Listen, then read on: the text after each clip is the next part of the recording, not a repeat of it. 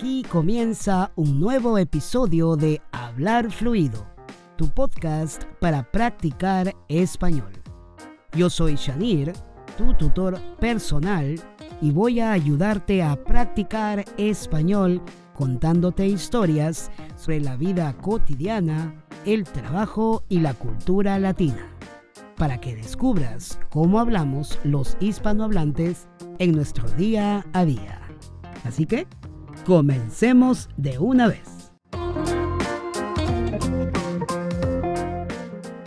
Cuando hablamos de cultura popular en América Latina, es imposible dejar de mencionar a las tradiciones, fiestas y rituales étnicos con matices en cada región y en cada país.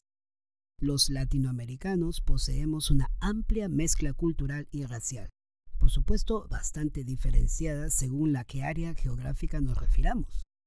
Por ejemplo, la percepción de la realidad es diferente para un centroamericano que para un peruano, boliviano o argentino.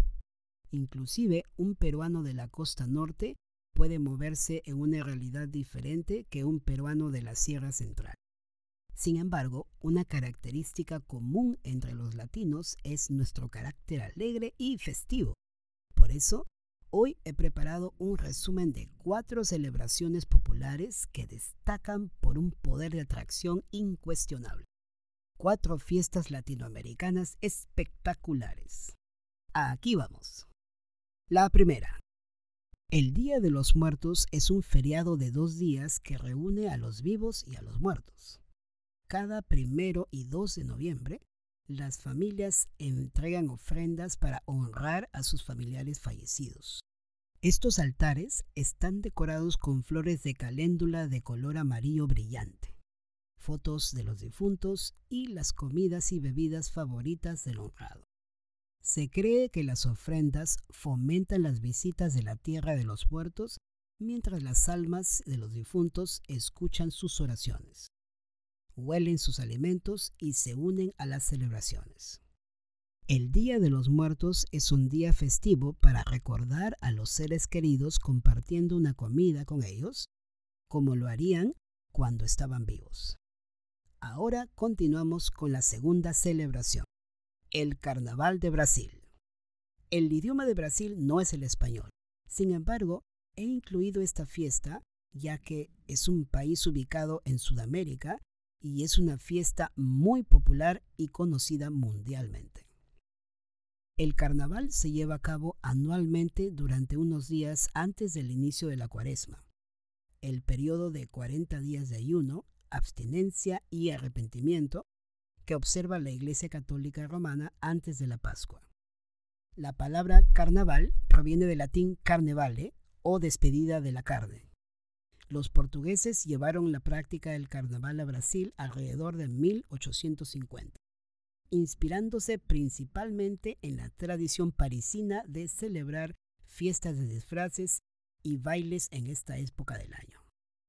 Sin embargo, los brasileños lo transformaron en una versión exclusivamente suya a lo largo del tiempo, agregando elementos de los antecedentes culturales africanos e indígenas de la gente.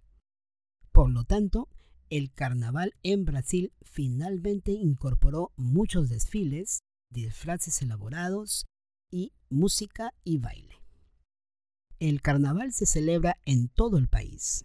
Las celebraciones difieren un poco según la región, pero la celebración de Río de Janeiro es la más popular y atrae generalmente a 500.000 extranjeros en todo el mundo. Uno de los aspectos más destacados del Carnaval de Río son sus elaborados desfiles, organizados por las principales escuelas de samba.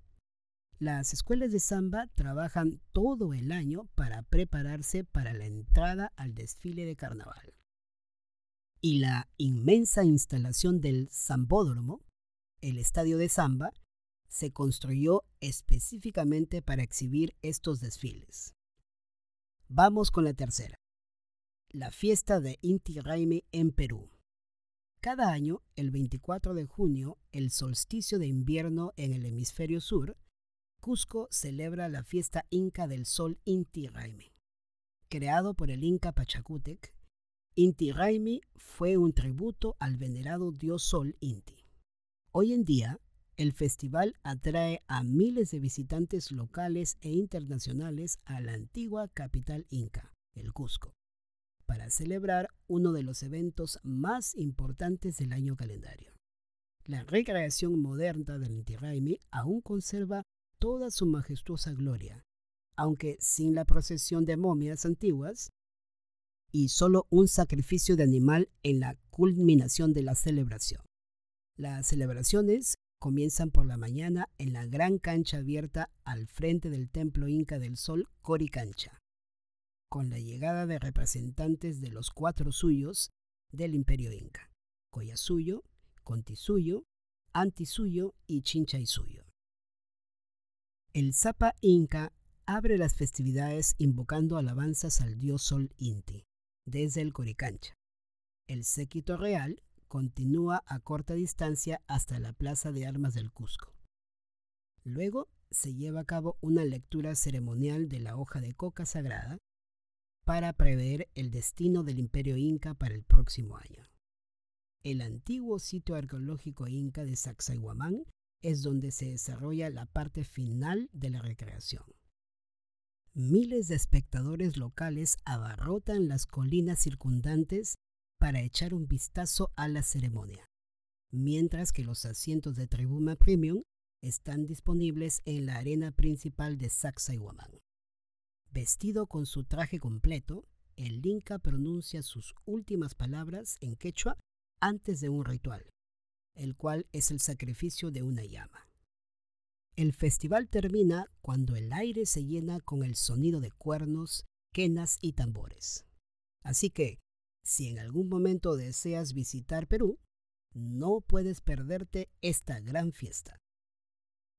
Y finalmente, la cuarta celebración, la Feria de las Flores en Colombia. La Feria Anual de las Flores de Medellín, o Festival de las Flores, es uno de los festivales regionales más importantes en Colombia. El festival, que se lleva a cabo durante una semana a principios de agosto, es una celebración de la identidad de Medellín, así como una forma de mostrar las impresionantes flores que se cultivan en toda la ciudad. Aunque el punto focal del festival son las flores, hay mucho más en la celebración de una semana que rosas, orquídeas y lirios. Al ser un festival colombiano, la música ocupa un lugar destacado en la lista de prioridades. Y hay una gran cantidad de conciertos, eventos culturales y actividades deportivas para disfrutar durante toda la semana. Hay exhibiciones de flores en toda la ciudad durante el festival, pero lo más destacado es el desfile de silleteros, o desfile de cultivadores de flores. Un evento donde cientos de cultivadores de flores locales desfilan por las calles de la ciudad con enormes exhibiciones de flores atadas a sus espaldas. Usan trajes tradicionales y compiten para ver quién tiene el arreglo más hermoso y elaborado. El festival comenzó en 1957 y originalmente se le conocía como la Fiesta de las Flores y era estrictamente un evento regional.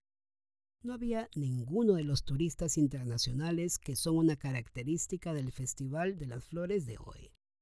El programa también estaba mucho menos apretado en ese entonces. Los eventos principales fueron una exhibición de una sola flor, una versión más pequeña del desfile de silleteros y un concierto y concurso de belleza. Baste decir que el Festival de las Flores es un evento mucho más grande hoy en día. Así que no puedes perderte este destino si tu plan es conocer Colombia.